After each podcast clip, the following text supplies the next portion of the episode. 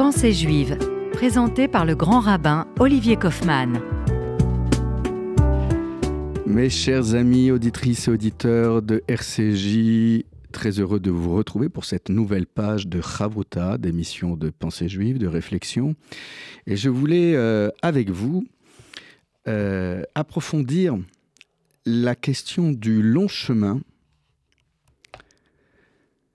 du commencement car la vie est un éternel recommencement, et la vie juive encore plus intensément.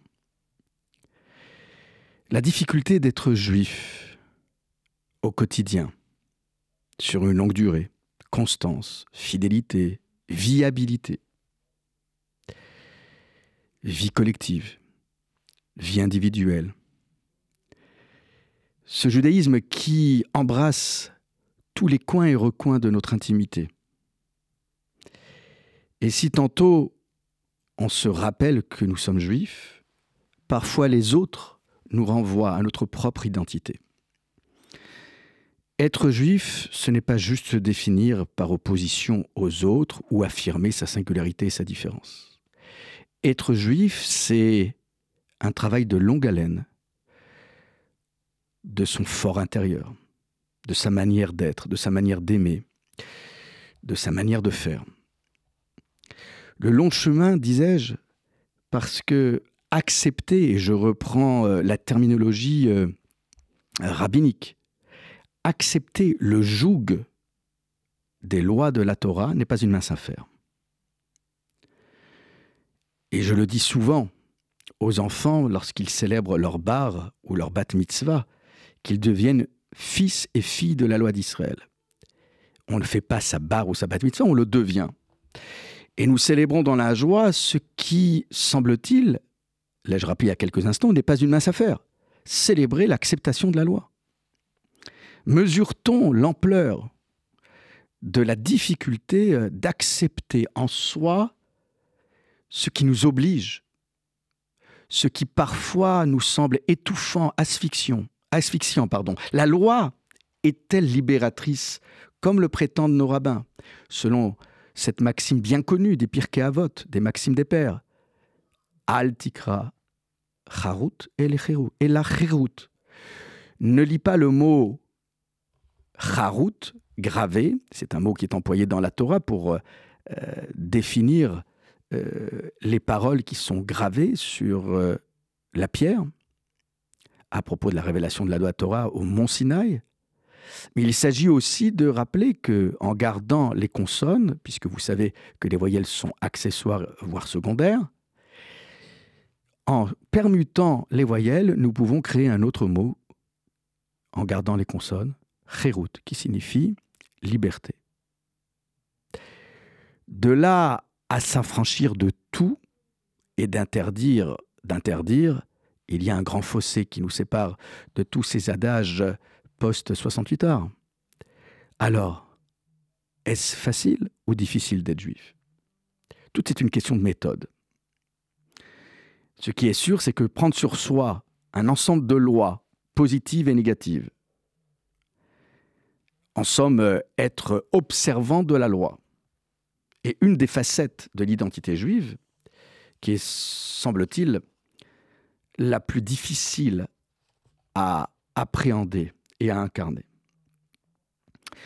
Le rabbin Stenzals, dans un texte qui s'intitule Bema Matrilim, par quoi commençons-nous?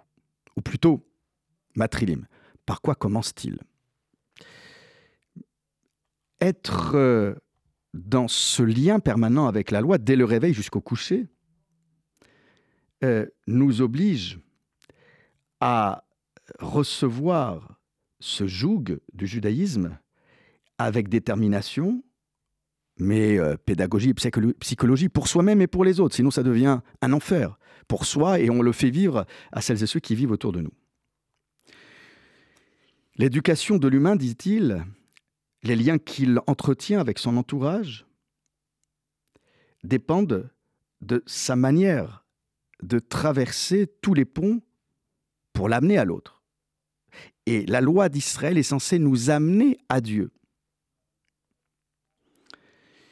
il y a des personnes qui sont capables, dit-il, de par leur potentialité, à franchir le pas, sauter, si je prends l'expression euh, euh, littérale du rabbin Stenzhals, en une seule fois. C'est le grand plongeon vers l'inconnu. Il y a de nombreux instituts, de nombreuses institutions qui raccompagnent, ou plutôt qui accompagnent, ce qu'on appelle Choser Bichouva, ceux qui reviennent dans la Teshuvah, dans le repentir. L'expression la plus communément admise dans le jargon rabbinique, c'est Baal Teshuvah, qui est peut-être plus élégant. Baal, c'est maître de sa teshuva. On ne se laisse pas imposer la teshuva par des gourous ou euh, je ne sais quelle personne qui nous déposséderait de notre libre arbitre sous prétexte que euh, on a une thérapie euh, lourde à adopter, si je peux m'exprimer ainsi. Le rabbin Steinsalz, avec lucidité, nous dit que la plupart d'entre nous avons toutes sortes de réticences en somme, nous sommes réfractaires à une loi qui nous empêcherait euh, euh, d'avancer euh, normalement, surtout sur un chemin aussi long. Comment imaginer un seul instant, dit-il, qu'un être humain soit capable, face à un, parcours aussi long, en une seule fois, de franchir tous les obstacles? Le rabbin va jusqu'à dire, comme pour amorcer le début de réponse à cette question de l'éternel recommencement, Bema Matrilim, que même quand quelqu'un se sent prêt et apprêté à tout recevoir sur lui, à prendre sur lui, il ne sait pas encore combien de pas à franchir pour atteindre la première étape dans ce chemin aussi long. Ce que je pourrais affirmer, dit-il, c'est que c'est une vaste et longue aventure, mais nous avons la vie devant nous. Alors, je sais bien que parfois on dit fais comme si euh, ta dernière heure arrivait tout de suite. Euh, les vis-à-vis rabbiniques sont partagés. parfois, euh, c'est la leçon de Pessah il faut franchir le cap sans se poser de questions et avancer au plus vite avant que les portes de la liberté se referment. Ce qui est sûr, c'est que le rabbin Steinsalz va précisément mettre en mouvement la question du retour la question d'un retour progressif, qui ne soit pas corrosif, qui ne soit pas étouffant et qui provoquerait de manière contre-productive le rejet de la loi. Accepter autant de lois, c'est peut-être, dit-il, faire le choix euh, d'une loi qui nous parlerait peut-être plus que les autres. Ah, je sais bien, on va me rétorquer, mais pas de judaïsme à la carte. Mais encore une fois, il faut être honnête et lucide. Se rapprocher d'une loi qui nous parle, qui nous parle au plus profond de nous-mêmes, parce que nous avons chacun d'entre nous, même le plus grand des observants, des affinités avec telle ou telle loi. Pourquoi ne pas choisir cette loi pour amorcer ce chemin du retour, dit-il. Et là encore, pour réveiller tout ce qu'il y a de plus intime en nous, pour réveiller tout ce qu'il y a de plus sensible en nous, alors oui, euh, il y a parmi les sages d'Israël ceux qui conseillaient aux humains que nous sommes à choisir pour soi une mitzvah, une loi, sur laquelle nous pourrions être le plus méticuleux, le plus formaliste, le plus précautionneux, tant sur le fond que sur la forme, et avoir une adhésion telle qui ne battrait pas d'un revers de main les autres lois, mais qui mettrait en avant notre capacité à aller jusqu'au bout euh, du défi de la loi. La loi nous défie. La loi doit nous libérer et non pas nous enfermer. Et bien mal inspiré celui qui pourrait dire que approcher de la loi d'Israël n'est pas euh, euh, un long chemin, accidenté parfois. Et c'est pour cela que le rabbin Steinzas, avec beaucoup de subtilité et d'intelligence, a abordé cette question dans cet article Bema Matrilim. Par quoi commençons-nous? Par quoi commence-t-il? Lorsque nous avons un lien naturel, où nous n'avons pas besoin de nous forcer pour réaliser telle mitzvah, pourquoi ne pas saisir cette étape? Pourquoi la loi serait-elle uniquement euh, un travail sur soi qui nous violenterait. Oui, la loi violente la liberté humaine, mais elle ne l'étouffe pas, elle est censée l'encadrer. Et puis, deuxième et dernier point évoqué par le rabbin, c'est qu'en somme, ce qu'il faut aussi trouver pour cette loi chérie, cette fameuse loi qui serait peut-être plus parlante que d'autres, c'est non seulement d'être formaliste, tant sur le fond que sur la forme, mais aussi euh, la réaliser avec constance. La loi doit nous habituer à une forme de loyauté, de constance. On appelle ça la out. Je reviendrai sur cette question de la fixation d'un rendez-vous récurrent. Ce n'est pas tant euh, la quantité plutôt que la qualité de la récurrence et de la fréquence, comme une prescription euh, euh, par laquelle on nous demandait de ne pas sauter un temps de rendez-vous avec la thérapie employée. La out, la fixation, est un des éléments constitutifs de ce que nous devons entretenir, non pas tant vis-à-vis de Dieu et de sa loi, que de chacun d'entre nous. En somme, la loi nous permettrait d'être encore plus constants, plus loyaux, ce qui ne serait qu'une plus-value dans nos relations interpersonnelles et non pas juste dans notre relation avec Dieu. Je vous retrouve tout de suite, juste après une pause musicale.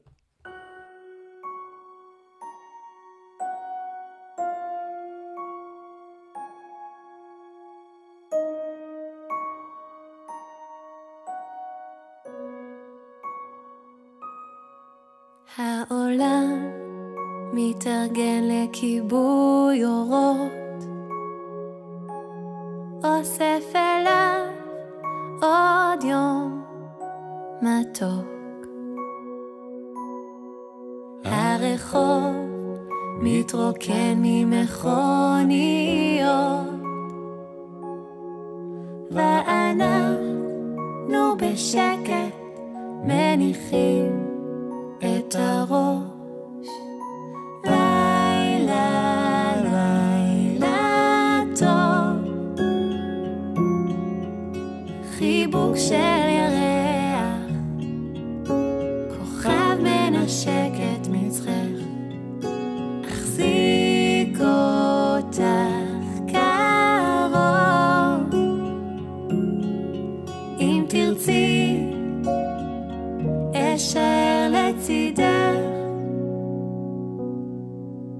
בחלום השמיים קוראים לישון. מסמנים איך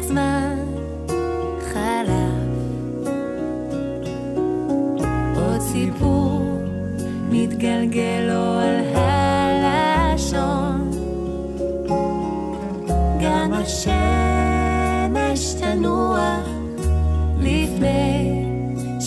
שתזרח. לילה, לילה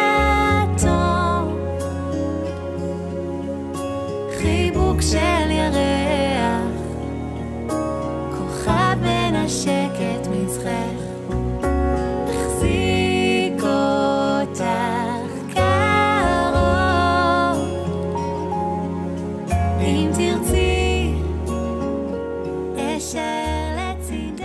voilà de retour après cette pause euh, apaisante, rafraîchissante de notre couple bien-aimé Yonona. Nous avons une pensée pour euh, euh, l'époux voilà, qui est actuellement à Gaza. Mes chers amis, quelle mitzvah choisir? Là aussi est la question. Alors, le rabbin Steinsaltz dit toujours que avant d'aborder une mitzvah qui nous mettrait euh, face à un groupe humain, euh, en famille, peut-être que de choisir une mitzvah qui entretient la question du rapport à soi dans sa relation à Dieu. Comme allumer euh, les bougies euh, le vendredi soir avant le crépuscule, comme mettre euh, les phylactères, les tefilines, qui sont des choses qui ne nécessitent pas, a priori, euh, d'être avec une foule de personnes autour de soi. Alors, je sais, on va me rétorquer le minyan pour euh, la prière collective, mais là, on est sur la mitzvah des. Et pourquoi dit-il ça? Parce que là encore, il cherche à chaque fois, le rabbin Steinsaltz, à faciliter. Pourquoi on doit compliquer la vie aux gens? Alors, c'est pas assez compliqué d'être juif. euh, la loi n'est-elle pas assez complexe? Et alors pourquoi en rajouter? Si on peut aménager un temps, un espace qui euh, apaiserait notre relation pour les plus réfractaires d'entre nous, notre relation à la loi, alors chiche, dit le rabbin. C'est là encore dans sa profonde humanité. Cette fixation du temps, cette constance qu'on mettrait dans cette loi qu'on chérirait, nous permettrait de l'apprivoiser, nous permettrait euh, euh, de faire en sorte que son étrangeté puisse s'estomper au fur et à mesure euh, de notre accoutumance à cette loi sans pour autant dénaturer euh, le fond même. Euh, rien de pire que d'avoir les sens émoussés parce que nous devenons des observants, je dirais, affirmés, aguerris. On doit toujours considérer que c'est la première fois que nous réalisons une mitzvah. Eh bien, nous savons que nos rabbins, dans les Maximes des Pères, euh, disent que le monde repose sur trois choses. Al Shlosha Devarim. À la Torah, à la Avoda, Chassidim. Sur la Torah, sur le culte, le travail dit au service de Dieu, et la bienfaisance. La Torah, de quoi s'agit-il? Eh bien, c'est une mitzvah. Et nous le disons dans les bénédictions du matin.